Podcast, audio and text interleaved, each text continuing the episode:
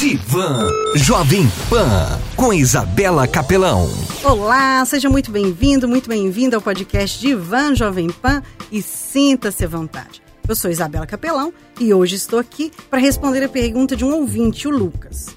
Isabela, eu tenho percebido que me exijo demais e já me falaram que sou muito rígido comigo mesmo. Reconheço que sou perfeccionista, que se não for para fazer bem feito, eu nem faço. E às vezes tenho muitas dúvidas porque quero acertar na escolha.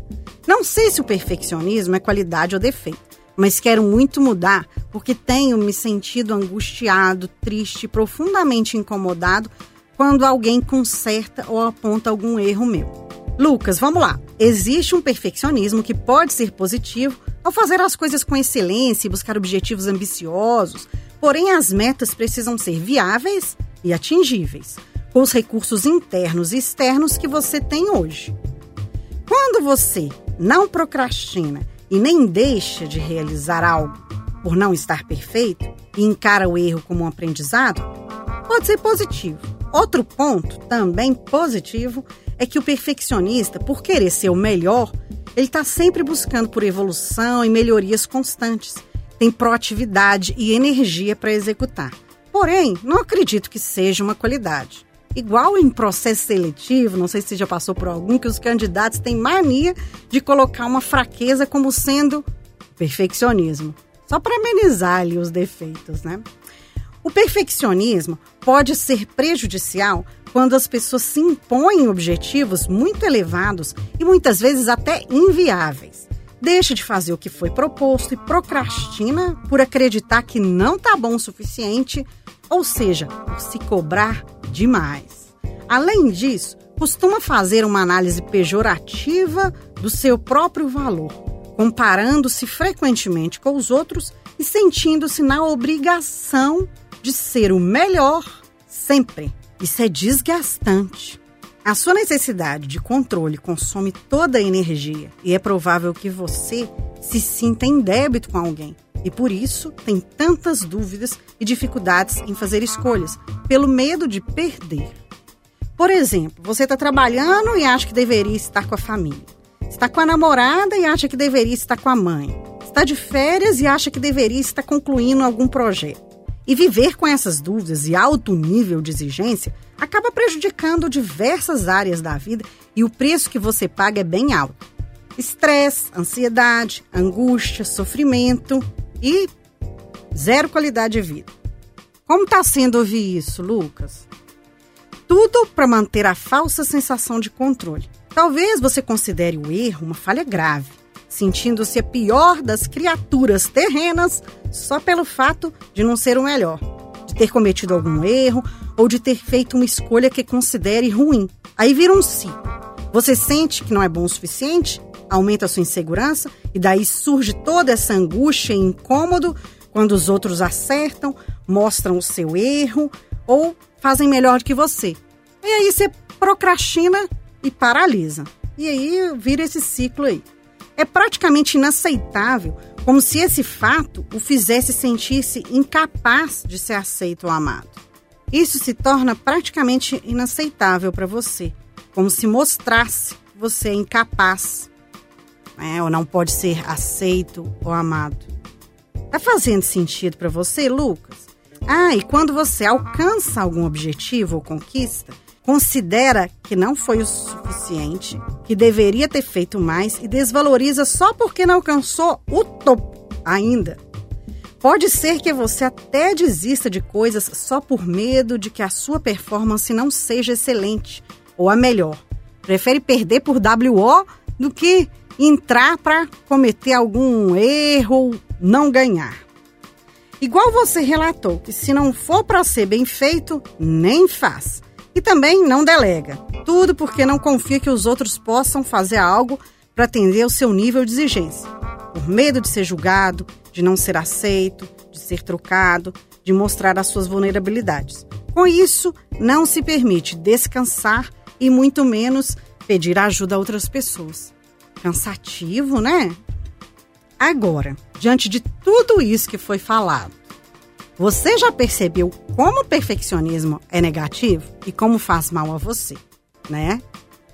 Sei como deve ser difícil saber e ouvir tudo isso. Saiba que tem muita relação com acontecimentos lá da sua infância e que formaram esse perfil mais perfeccionista. Então, o que fazer, Isabela? Agora vem a notícia boa, Lucas. Tem como você utilizar os seus recursos ao seu favor. Comece prestando atenção nos seus pensamentos e sobre o que fala para si mesmo, as suas crenças, no que você acredita. Quais erros são assim tão graves que você precisa se punir, se desvalorizar ou se desprezar?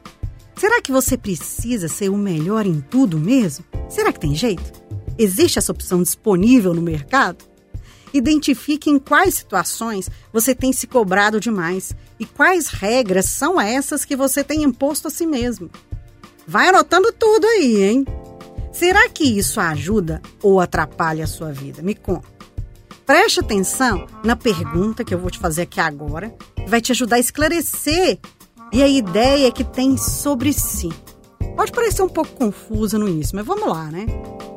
Você acredita que, por acreditar nisso, faz com que você permaneça desse jeito? O que de pior pode acontecer se você errar?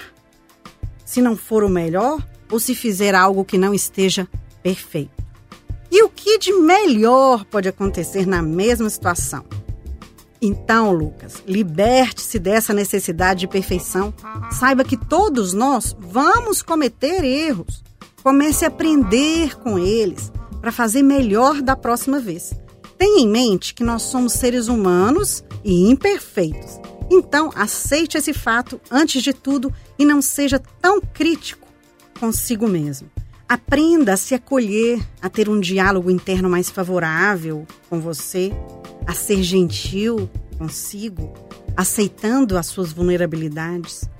Eu sugiro que você escolha um amigo, alguém da sua confiança, com quem você possa se abrir, mostrar o que tem aí dentro de você, alguém com quem você se sinta acolhido e seguro e que possa falar o que quiser sem ser julgado. Já sabe quem pode ser essa pessoa? Outra coisa importante é estar presente sem ficar pensando onde deveria estar ou o que deveria estar fazendo. Então, curta o momento sem culpa, sem se cobrar e sem medo de perder. Porque você, assim como eu e as outras pessoas, vamos perder em algum momento da vida. E toda escolha é, envolve perdas e ganhos.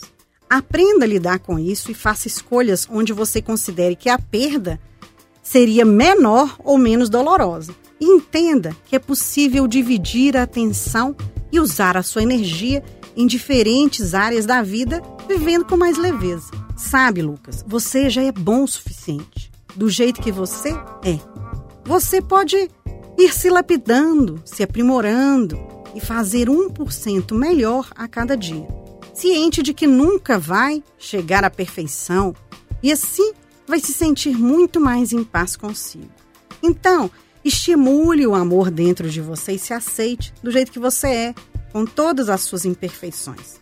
Tem um outro podcast em que eu falo também sobre o perfeccionismo. Depois ouça que tem outras dicas interessantes. Além de todas essas tarefas a serem feitas, eu não poderia deixar de sugerir que você faça uma terapia que faz bem para qualquer pessoa, aumente seu autoconhecimento e você poderá encontrar novas alternativas e formas de lidar com essa e outras questões que te afligem e viver mais leve e feliz. Você acha disso, Lucas? Ou você prefere viver nessa prisão, que é o perfeccionismo, angustiado, estressado, sofrendo e comprometendo a sua saúde física, mental e relacionamento. Pense nisso. A escolha é sua. E você, ouvinte desse podcast, eu te convido a me seguir lá no Instagram, isabelacapelão.meusmiolos e no blog meusmiolos.com.br. Se tiver alguma pergunta, alguma dúvida, comentário, quiser bater papo, fazer terapia, exercitar os seus miolos, me chama lá no direct isabelacapelão.meusmiolos ou envie um e-mail para contato@meusmiolos.com.br. E até o próximo podcast podcast Divan Jovem Pan. Você ouviu Divan Jovem Pan com Isabela Capelão.